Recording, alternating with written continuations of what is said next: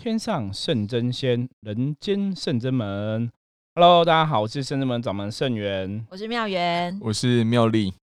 今天是我们三个哈，又是一个全新的组合。圣真门真的是人人才济济哦，人很多，随便就有一个新组合，呃，蹦出新滋味。对，每次每次都可以一个不同的新组合哈啊，我觉得这样也是带给大家不同的体验哦。反正我们主轴大概就是。基本上我应该是每天每一集都会出现主 key，对，这妙言也很常跟我们录哈。好，那我们今天要来跟大家聊什么呢？今天有一个很有趣的新闻，对，这个新闻呢，就是大家春节一定家人团聚会被问到的问题。阿里有被抓抓抓不不抓不啊？被嘿，准备生被生囝啊？对，所以这个新闻呢，就是有一个夫妻他们。过年的时候回到家里，然后婆婆呢就忽然的对这个媳妇大声斥责说：“来跟我去收金。”那媳妇就觉得嗯，怎么回事？好，那可能呢，这个一去到那里的时候，那个济公师傅就出现了，他就说：“啊，你看怕啦，你又没生好生啦，你阿你没晒啦。”对，就衍生出傻眼哈。然后对，因为。呃，媳妇基本上现在大家都非常的在社会招总，对于这种事情都会觉得，我可是我有生两个女儿啊，对他已经我又不是没生了两个女儿，没有错。哦，那生了没生儿子又如何？现在的社会可能女生反而值钱啊，他可能他这样的想法是这样。那开始呢就被这个神骂一顿，然后这个媳妇呢就蛮现代人的，她就开始在论坛上面把这样子的消息抛出来了。那所以，我们今天呢，就可以来讨论这件事情是：哎，到底生男生这件事情是这么的重要吗？啊，这个济公师傅为什么会这样子大声斥责这个媳妇说：“你没有生男生就叫做 cam cam 呢？”对这个新闻，其实会想跟大家讨论，就是因为大家如果有听我们 p o d c a s 就知道我自己也是济公师傅的机身哈。那我曾经常常在讲说，我们圣至们是用能量这个角度来看这个世界上全部的事情啦。包括修行，包括神明，包括信仰这种东西，所以一样。其实，如果你要去理解哈，以前我们常常教很多学生弟子，教很多客人判断说，你要去理解说，这个神明的机身，或是这个神明的代言人，他表现出来的是不是真的是神明讲，还是这个人自己讲的哈？坦白说，大家如果真的有智慧的话，我们不要讲智慧，我们讲知识好了哈。就是你有知识，其实你应该要了解神是怎么样一个存在，你就可以判断。对呀，所以这个新闻就像刚刚妙云讲的，我们大概有几个东西可以来跟大家讨论聊聊。哈，第一个就是，哎，济公师傅真的会这样讲话吗？我你看牌，然后你你你看牌完，你就是你无生好生吼，无生杂波诶吼，就是这么明确的讲哈。其实看到这个东西，我自己身为济公师傅的代言人，我也觉得有点傻眼呐，是觉得有点看牌。对，我就觉得这个。点点点，说这个代言人有点看吧？对你刚刚是这个意思吗？所以我们对我们不好意思讲人家那个看吧。可是我自己看到这东西会有点傻眼，这是第一点。那第二点，当然我觉得刚刚妙言讲的也很好，就是那到底现在其实真的生儿育女吼，其实真的还会有人重男轻女吗？其实我觉得从这个新闻里面也看到吼，好像真的这个家庭还是重男轻女，因为她已经生了两个女儿了，而且那个修根部分，她老公也有在旁边帮腔，叫她给金庸是不是收一收哈？所以，像网友上网友就有讲说啊，这个应该是婆婆设计好的桥段，那你就觉得很无奈，什么很无奈？就是一样以我们这种同样身为神明代言人的角色来看，吼，神明其实不应该是这样的存在，或是说你正在做神明的事情，你其实是要去帮助众生解解决问题、解决疑惑的。可是你怎么用？如果真的是这个婆婆跟这个神明代言人吼，这个机身串通的，其实我会觉得很不好。对，所以比方说你这个不是真的神的所为嘛？那这就是道教一直到现在其实常常为人家所诟病哈，就是你这个神明的机身，大家怎么去判断？搞不好都是装神弄鬼，都是假的。那我们常常讲一个老鼠屎会坏了一锅粥嘛，哈。对，所以以这新闻来讲的话，基本上我觉得几个基本的判断，第一个就是大家要先了解一下，那到底济公师傅是怎么样的一个人哈？我们先从这边来跟大家讨论分享。那我们问一下妙丽好了，你觉得济公师傅是怎么样一个人？就如果以神的角度来看的话，你觉得济公师傅应该讲济公师傅是怎么样的一个神？你认识的？我所我所认识圣真门的济公师傅呢，对我来讲一直都是一个非常自在的神。对，那就是不拘小节，不拘小节。他常常教教我们的部分呢，就比如说，可能我们我们有时候该如何放下自己的执着，那人生当中呢，如何才能更快乐？对，怎样子每天生活要更快乐、更开心，对，就是因为像济公师傅有口头禅，对，那这我常常常常在借由这样子的一些过程当中呢，济公师傅都是在提醒我们，就是开心、开心、开心。对他们一直在提醒我们，就是开心就会有正能量，有正能量就可以做很多呃我们正确的事情，做好的选择，这样。所以我觉得不断从这样子的一个过程当中，让我学到金庸师傅就是教导我们正能量、自在、开心，然后有智慧，然后不对，然后而且应该是不会拘泥于这种小细节，就是对对对，他应该不会拘泥于就神明觉得你生儿子、生生女儿应该都好啦。对，因对为如果是如果没有生儿子，就叫不好，好像已经把人已经分成说你这样是对的，这样是错的，这样是好的，这样是不好的。可是我觉得在神的眼里是，这都是一个大道会运转的，它其实就是有男也有女，没有错，阴阳要平衡嘛。对对，一生神明理论上是不会重男轻女啦。而且而且，其实刚刚师傅有讲到一个部分，就是比如说，就算是就算是这个信众的那个妈妈好了，就是提前去找这个神明神明沟通，通，说说说，或比如可能者说私底下有跟他聊过可能跟他这个问题，聊过，说可能去请神明帮忙说，啊，我有个媳妇，可是就一直没有生小孩生儿子，你要帮忙讲一下话，你可不可以在这样子的场合里面帮我做这件事情？可是对我来说，就济公师傅的德性也不会直接去呛别人嗯，对，就是他一定是用一个很慈悲的方法来说，就是就是教化这一位信众，而不是说用言语这样子的方法，然后让这样对，妙丽是这样一个比较保守的态度去看呐、这样子去如果说恶度伤害，是如果神要讲这样有时候有时候的确就是。的确有可能，有些人他是特别去祈求神明帮他们当和事佬，或者是或者怎样子的部分。就像我有时候我讲我跟我妈妈讲不通，我还是会请神明帮我去跟妈对，妈讲。可是那嗯可那是旧事情的不同啊。对对对对对，你说神明，比方说嗯亲子关系沟通有问题，他可能当个和事佬跟小孩孩子讲说，你应该要怎么说，或是也许你要去了解妈妈在那个同理心的角度哈。我觉得大家还是可以就一个内容来讨论。可是基本上神明应该不会说啊，不行啊，你这样欠打，你没有生儿子，欠打就是神。明应该不会这个说法是真的有点诡异啦。对，嗯通常我们遇到这种东西，甚至们教的学生弟子，或是我们很多信众都说，你听到这种东西，你要先打问号。就到到底神会这样讲吗？那基本上以我们了解来讲的话，济公是不是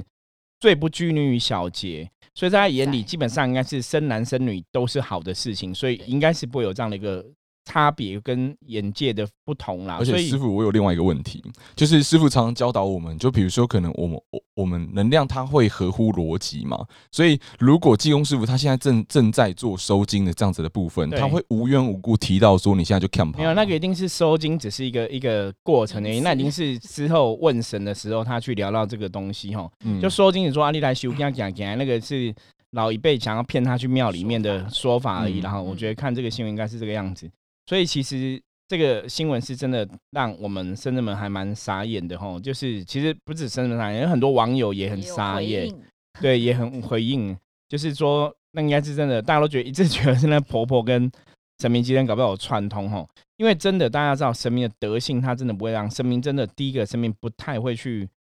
管这种事情，就是生儿生女吼。其实你如果以逻辑上来讲，生儿生女这种事情，有的说法说命中有注定，对对，有的说法说就是不管怎样都是民众的安排这样子，那神明怎么会去干涉这种事情哈？那当然，像以前有些人，比方说有些人去参加什么看元成功，对哦，元成功有一个仪式，对，换花，哈、有中国的道教传，啊，跟你讲民间信仰传统的这种一个仪式换花，就是说帮你男生换成女生，女生换成男生。的确，我了解是有以前元成功有这种做法，可是实物上来讲，以我们深圳们来说，我们其实常常也跟大家讲说，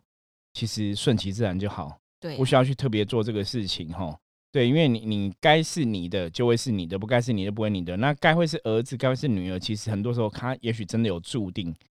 因为我记得现在的医生也不太会告诉爸爸妈妈说，对现在你怀的是男生女生，因为政府也在提倡说，其实是男是女都好，所以顺其自然对，啊。那如有的人甚至也不会想要让医生去讲说，哦，我看到什么了，他可能是男生或女生，其实都不太有时候需产检还是会看到没有错。那其实我有遇过一个朋友，以前他们就是都不去产检，他的原因就是他不想知道是男是女，那一刻他对他想要那一刻哈，对，就可是应该这个就变成说，你医生就不特别去讲这个问题，那嗯也有他的好处啦。那只是说这样的新闻哈，我们今天其实是主要跟大家聊，另外一方面是让大家去判断说什么是正确的事情，什么是不正确的。那也是想让大家知道说，并不是每个庙宇或是每个神明、每个宗教代言人都会这样子哈，真的是少数几个人吼可能会坏了一锅粥没有错，可是。其实大家不要因为这几个老鼠屎就对所谓的民间信仰或是道教有一些偏见的看法，我觉得这还是要有政治正见啦。因为你每个环境嘛，每个地方，比方说我们以前常常讲嘛，就是你每个地方出来的人，就是有好人有坏人嘛，哈，这个社会上本来就有好人有坏人嘛，哈。那不是每个神明代言人都一定是正确，可能有些真的是装神弄鬼。嗯对，那也不是每个神明代言人都是错误的，其实很多神明代言人都是正确的，所以大家还是要有智慧去判断这些事情。那也不要被说一两个新闻就就影响这个看法，那只是很遗憾，因为这种相关新闻其实有时候还蛮多的。多的啊，对对，很多时候我们自己成为神明代言人，我们看这种东西都很傻眼哈，因为圣人们的教法记玄弟子一看到这个新闻就觉得，哎、这个看起来有点怪怪的这样子。对，那我们来听一看妙元，你的有没有什么看法对于这个新闻？其实我我觉得我们每一次就近期的深圳门办事都是以扛把子济公师傅对，最近都是金庸师傅来办事比较多，。那我觉得金庸师傅他有一个特质，就是不论是我们看民间故事也好，或者是实际我们看神佛降价，他其实都是自在开心的对啊。他可能就是不论是有也没关系，有东西吃他可以吃，他也不会去挑说我一定要吃好料。它就是是一种自在的能量，然后不挑，所以其实从这个不会拘泥于太多的这些小事情。对，所以其实，嗯，当神降价下来的时候，你可以看到他真的那一刻所表现、所说出来的话，就可以知道说是不是有神的德性在。对，那我觉得从这个新闻上面一看，就是跟其他网友的看法都一样，就是哎，这是不是你那个婆婆婆串通串，通的？然后旁呃还有网友会留言说啊，那个神明觉得该打，为什么不是打男生？因为生男生女其实控制是在男生。对，是儿子嘛哈？你怎么会觉得媳妇？你说这一看就知道我我我看着我，因为你连老公你就要去收嘛，对，所以我觉得老公应该是知情的啦。对，老公可能也想要儿子，然后只是说老婆不想生然。后用一个说法把婆对因为带去，没有错，因为新闻上面老婆也讲说，其实他们带两个小孩子就已经很辛苦，而且带了也好像公婆也都嫌他们没有带很好，对，所以他说带小孩子很辛苦，然后你要再生一个，难道你要帮我养吗？所以换尿布嘛，对，就从这里来讲，也许他们本来在养儿育女就有很多问题哈。那可能女生会比较有经济压力，因为带很多小孩。现在其实你要生到三个小孩，带三个小孩，坦白说，大家可以算一下，那个经济压力是非常沉重然后。像我自己就是两个小孩，我就知道那蛮辛苦的哈。你再多一个，其实那不只是金钱上的付出哈，因为像我两个小朋友现在都已经大了嘛。对我我简单讲，如果加我三个人，以前我说我们吃一顿饭只要付一个人的钱，然后现在加个儿子女儿，我一顿饭要付三个人钱，就乘三倍，你知道吗？那个开销都是乘三倍，那个是很可怕的事情哈。因为毕竟大环境不是很好，有时候大家自己生活都很辛苦，你还养这么多小孩，那是真的很辛苦哈。那当然，儿子女儿都很好，所以神明的角度应该是要这样子看。我觉得其实今天是可以从这样一个新闻来跟大家聊聊，就是神明机身应该有怎么样作为会比较适当，在遇到这种状况的时候，就像刚刚我们讲说神明的德性是怎么一回事嘛。刚刚妙丽有分享到说，济公师傅其实讲的就是快乐啊，然后不拘小节啊，嗯对他不会去拘泥于这个生儿育女这种小问题哈，他其实应该会去比较去带大家这个智慧要有所提醒。我早期我曾经也听过一个济公师傅，那个济公师是听说他都会骂人，而且很喜欢骂人，那每天骂人都讲很难听的话，就是很很容易生气。那比方说，有时候又跟他的下面的弟子这些信徒讲说，嗯、他今天想要去吃海海鲜，他今天想要吃牛排，他今天要干嘛？然后他们就要带他去吃，因为觉得是神明讲的嘛，大家都不敢去，不敢不去。那久了之后，其实大家心里都会疑义，都有疑问，说有点怪，因为别人的进公司好像不会这样，他们进公司怎么这样？那到后来，其实这些信徒后来都离开那间庙，因为都觉得那是骗人的。那为什么会知道这个事情？是因为里面有个信徒也是觉得怪，他找我去走走嗯，希望我去看一看。那我去看的时候，其实我我常常讲这种东西，就是你不用用通灵，你也不用用感应，你只要用智慧，对，用肚对脐想的，用膝盖想也可以啦。对，用膝盖想也可以哈。就是去了，我们看一看，我就说，济公师傅的德性哦，大家真的，济公师傅真的是最疯疯癫癫、自由自在，人家都说他是疯祭癫嘛，哈，疯乞丐这样子，所以他应该是最不会生气的神。对我觉得大家要去认识哦，真的，我认识的济公师，我了解了他的一个能量的存在，他是最不容易生气的。所以我就跟那个信徒讲说，这个济公师傅很容易生气，然后常常发脾气，我觉得有点怪。因为通常神明生气，神明会不会生气？会。可是神明生气会有原因，那神明也不会，就是这个就有点像每个爸妈，有的有些父母情绪 EQ 管理很好嘛，有些父母的 EQ 管理很烂哦，就是会这样子。因为我们遇过我们的职场上，我们在圣人们的帮助信众的过程中，其实我们遇过很多父母的情绪管理并不是那么好。那很多其实源自于他原生家庭，可能他的父母也不是那么好，你懂吗？那这种恶性。循环哦，那个负负面负面能量会这样延续，没有错。可是好，那回到正题来讲，就是济公师傅应该是一个开心快乐的存在，然后最不拘小节的，所以他不会乱生气。那如果神明要生气的时候，通常会有个原因，比方说他这个事情，就像你老师要生气这样，老师要打学生，以前我们小时候老师要打学生，你要做错事才被打嘛。对，你如果今天没做错事，老师乱打你，那老师有问题了，你知道吗？可能被警察抓走哈。让 我跟我女友聊天，我女友现在都讲说，我都开玩笑讲说，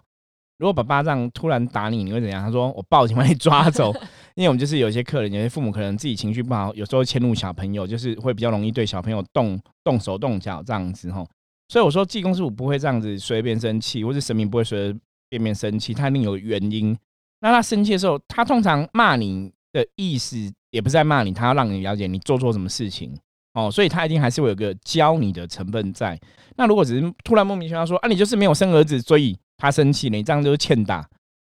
那你必须要有个原因，为什么你觉得我没有生儿子欠打？原因是什么？理由是什么？对，可是那个东西真的讲的很牵强啦。所以我说济公是不会太太常生气。所以我那时候看到那个济公是，我觉得他太常生气，我觉得有点怪。第二个来讲就是他，我觉得那个就是非常明显，就假借神明的旨意啦，吼，因为。大多数的信众啊，其实很容易，就是如果你真的哦是神明降价办事，大家会很容易把你尊敬你是神的存在嘛，觉得你是神，毕恭毕敬，对，毕恭毕敬，也不会去怀疑你就对，因为你穿的那个衣服有那个法相。因为我觉得很遗憾，就是大多数人还是以外在，对，就你看到外在，就这个人像金庸师傅啊，然后可能。摇来摇去啊，跳来跳去啊，拿那个酒啊，然后拿个扇子这样。对，只要他演起来，演起来有样子，对，演起来像就可以。其实你知道吗？我们我们都常常讲说，这个只要你敢演，每个人都可以演的很像哈，因为他就是乱演也很像，就是很特别的神哈。好，可是你从这个角度来讲，第一个他太乱生气，我觉得这是一点；第二个是他每天都说他这今天要吃什么吃什么吃什么，就是。其实我有讲过，他会一直叫信众带他去吃大餐。对我有点傻眼了，那到底是神要吃，还是你这个人要吃？是这个鸡生要吃，你知道吗？那基本上我们都知道，对神明其实是不会吃这些东西的。对啊，好，神明其实要的是所谓的能量，这个能量其实也不见得是食物能量，是是人类人类对神明的信仰，他从这个上面得取那个能量存在哈。因为神是因为你真的你相信他。然后他就有那个能量，它存在。你如果不相信这个神，基本上这个神也没有任何力量，他也成就不了事情。哈，有时候彼此的信任还是很重要。那当然，神明本身有个最重要的东西叫大愿。神明通常是因为有大愿才会成为一个神。哈，那既然他有大愿，就表示他对人类一定会了解很多。哦，对人类的好或不好，什么人类会有什么德性，他应该都会很清楚，所以他会更知道怎么去表现那个能量。甚至说，我们讲说，济公师傅是一个最入世的神明。哦，跟大家最贴近，因为我们生子们最近就是都是金庸师傅来办事比较多嘛，所以对金庸师傅的了解就会更透彻、更多一点哦。所以以这个来讲呢，可能真的是人自己想要吃啦，因为神开口要这个东西真的很怪，非常怪。神的大愿就是吃遍所有全台湾好吃的对那个真的太怪了。所以后来那个庙就真的被自己，他们就自己都信徒都离开，因为信徒都觉得。不对劲了啊！我觉得那个就是真的非常夸张一件事情哦。可是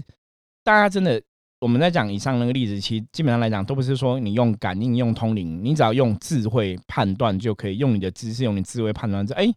所以神明的德性啊，基本上来讲，真的叫要神明的样子。所以大家可能在理解这些神，比方说济公师傅该有什么样子，你就要知道他是什么样子，或是关圣帝君带会是有什么样子哦，三太子哦会有什么样子，都要了解。那神毕竟是神哦，他的德性、他的修为、他的智慧，一定要比人类高。我曾经讲过说，如果这个神他的德性、他的智慧、他的修为比人类烂，基本上来讲，你全部都可以打问号哈。如果这个神你觉得他的脾气啊、EQ 管理啊、德性啊，都比你还要差，那有些人其实很努力在做修行的功课，都修得很好嘛，脾气很好，性格很好，很有智慧这样子。可你今天遇到神是，当然神明有时候像济公师傅这种神，或是三太子这种神，他可能会表现的比较轻松活泼，然后那边疯疯癫癫。可是认真来讲，他的疯癫里面，你可以听得出来，他的话是有智慧的，或者说他真的在教你一些事情，你还是可以判断。因为另外一个可以值得讨论的神明就是三太子，这个以后我们有机会可以再来跟大家聊聊。我看到相关新闻，对三太子也很好演，就是每个人只要讲话，呀呀呀，吃奶嘴，大家好，我三太子，就这样子，你只要声音弄一下，然后每个都可以演嘛，吼。以前电视上那个蹦恰恰也很也很大嘛，对，大家也是，我觉得好好像演起来有点像。可是你还是要去知道哈，那神不是讲话像小孩子，就是三太子。因为如果以民间信仰灵修的说法来讲话，其实有很多所谓的童子童女的灵在这个人世间，所以很多童子童女的灵，他们都会讲小孩子的话。可是他不见得是三太子，可是很多人都把误以为他们就是某某太子、某某太子哈，他们可能是不同的太子。可是中坛元帅三太子基本上也只有那么一位，对，也不会。很多位这样子哦，所以那个大家可以去判断。对啊，好，那我们再请妙丽来举范。妙丽今天讲太少话了，对，你要一起聊，一起聊。那每次我都，因为有时候独角戏，对，我刚我都说，大家都觉得就是我师傅仔一讲话就是没有，就没有大家那个插嘴的时间。对，可是我我刚刚是觉得，就是以我们圣真门在向家办事的时候的经，我自己本身的经验，对，你可以分享一下。就是有时候神明他。教我们看待事情的方法，有时候跟人类所想象的思的方式思维不同，太一样。就如同刚刚师傅有讲到几个比较关键的地方，我觉得是关键字啊，就是很多人他直接从报道上面，或者直接从文字上面，就觉得这个这个问题他探讨的就可能是婆媳关系，或者是比如说，哎，这个媳妇她有没有生？那个男生或等等之类，他们都是用这样子的方式来看待这个问题。可是我所认识的技工师傅，有时候不是这样子在看待问题的。比如说，有时候师傅在降价的时候，就会教我们，其实他有有些时候信众还没有问之前，师傅就会大概知道说这个信众的大概状况是什么。对，然后有时候。有时候透过这个过程当中呢，师傅就可以更更能够知道说今天如何去降价过程当中如何正确的来讲述一件事情，或者是解决一件事情。济公师傅教我们的也是，比如说可能这件事情它或许症结点是。不是说你要再生个小孩，甚至有时候是可能是婆婆的执着，她要劝婆婆说：“哦，其实你应该要放下这个执着。”搞不好，搞不好婆婆真的有这样执着，所以济公师傅或者是的确会是这样。有时候，有时候可能济公师反而会劝劝他们说：“你其实应该要放下这样子的执着，或者是老公要放下这样的执着，或者是老公应该更努力的帮，就是分担家务或等等之类的。”他会透过这个过程当中进行一个非常全面的教化。对，没有错，妙丽讲的非常好。他不是他不是只有说哦，今天我在跟济公师傅问。说哦，这这个哦，怎么都一直没有小孩啊？技工师傅就一定会直接回答说啊，你怎么会没有小孩？对，神会有智慧判断啊，不是都顺着人的想法会反而会反而会在这个时候会教我们说，其实啊，没有这个是你的执着，劝婆婆放下。对，因为师傅有教过我们嘛，如果你命中就是原本就不应该拥有这样的东西，你去强求而来，这本来就不属不是属于你的。对，因为小孩子的问题真的会让我们之前有看过一个例子哦，我不晓得你们认识的客人嘛，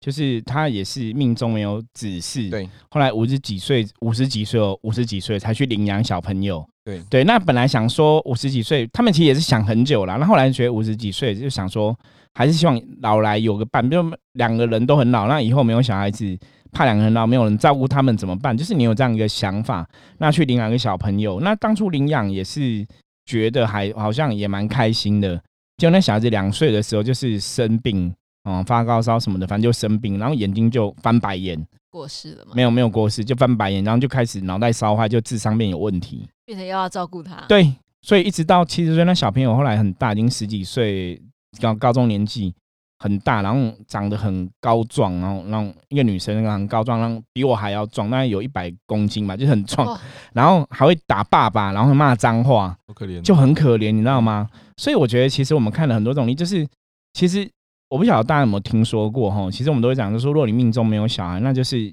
有时候会讲，哎，这是你某 cam 婴啊贼，我听过这个说法吗？说就是你命很好，你这一世对，不用还小孩子的债嘛，你人生对当中你的命中根本就不需要有这个功能，对，或者说像有些人没有感情的说啊，你没有感情在，未必是坏事，然后就是你没有欠小孩子东西，说你没有小孩，其实你就是开心过自己的生活嘛。结果他们真的就是请了一个领养了一个小孩子之后，反而很痛苦。对，因为他们来找我们的时候，其实也是年纪比较大。那我们遇到这个问题，其实你说神明可以帮忙保佑小孩子不要爱生气，不要打爸爸妈妈，神明当然会救神明角度尽量去做。可是你一方面也会很遗憾，因为他们就是为了照顾他，其实也花了非常多的钱。然后因为上特殊教育嘛，然后以前小时候生病就花了很多很多的钱，就是其实真的很辛苦。所以后来我们遇到很多类似这样的问题然后，很多朋友在求生小孩这个问题，我都说就顺其自然。哦，那当然占卜的部分可以去算出来说你可不可以命中有没有指示。对，如果说哎、有指示的几率是很高，那大家也不用特别担心哈。那如果说真的没有的话，有时候我们会跟大家讲，就是那就是顺其自然，其实没有是没关系的。你要想说我们就是没有欠小孩子的债，所以我们就一个人或是两个人，两个夫妻就好好开开心过日子，也没有不好。因为大多数的说法说，当你没有，你硬去求来一个，很多命理老师、我们的同行朋友都这样讲，就是当你没有，你硬求来一个，有时候反而会求的一个不好的结果，因为你想去求嘛，对，然后也许某种程度来讲，就是说，哎、你有这个大愿，有这个大爱嘛，你想求，你会想要好好照顾这些孩子。所以通常求都会这样讲，就是神啊，请你保佑我得到一个小孩，那我一定会好好照顾他什么的你。会很疼他。，对，然后就真的来一个给你好好照顾，你就会对，你就会被照傻眼顾。哦。那那那像我刚刚讲的例子，那个小朋友后来因为就是三十两岁就坏掉了嘛，对，就是有一些状况，不能讲坏掉，就是不是像正常跑小朋友这样子哦，智力有点问题这样。那他三四岁之后，父母照顾就很辛苦，结果你知道什么？真的也有他的朋友有跟他讲说。那你要不要把这小孩子还回去？就是这样吗？应该没有，当然是不 行嘛。可是大家就觉得说，嗯，你没事去领养一个这样子，然后现在这样很辛苦，那你要？你你懂吗？其实那个你就听到，对大家多数人其实对，那毕竟不是自己亲生的，有时候你要去维持那个大爱哈，尤其又是这样有问题的小孩，我跟你讲，他真的非常不容易。可是这对父母，我觉得他们了不起，他们是没有去真的想办法抛弃他，他们反而是很努力去抚养他。只是我看他们真的很可怜，因为那小孩子真的就是有一些问题嘛，吼，那就是真的常常会用很不好听的话骂爸爸妈妈，那只要脾气不好，你不合他意，他可能有时候会动手斗人，动就是动手揍爸爸妈妈，揍人，对，就是怎么办？哈、嗯人民找人家找我们，我说好，那我们就求神明保佑，嗯让这个小朋友的情绪可以平稳定嘛，哈，可以稳定，然后不会有这样的做法。嗯，所以我常常讲，这就是神明存在最大的一个意义啦。就当你真的遇到一些问题，真的这个是人类的力量也无法解决的时候，你只能请神明帮忙。对，而且这样好像比较像是说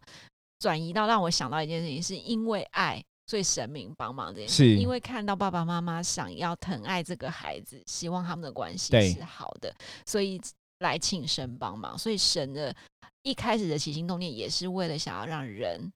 在这个爱的能量里面，大家都开心快乐，对，应该是这样。是没有错。而且师傅有时候教我们，就是我们圣这门修行的法门，就是其实我们我们要修自己的灵嘛，所以我们最终目标其实是要不是人。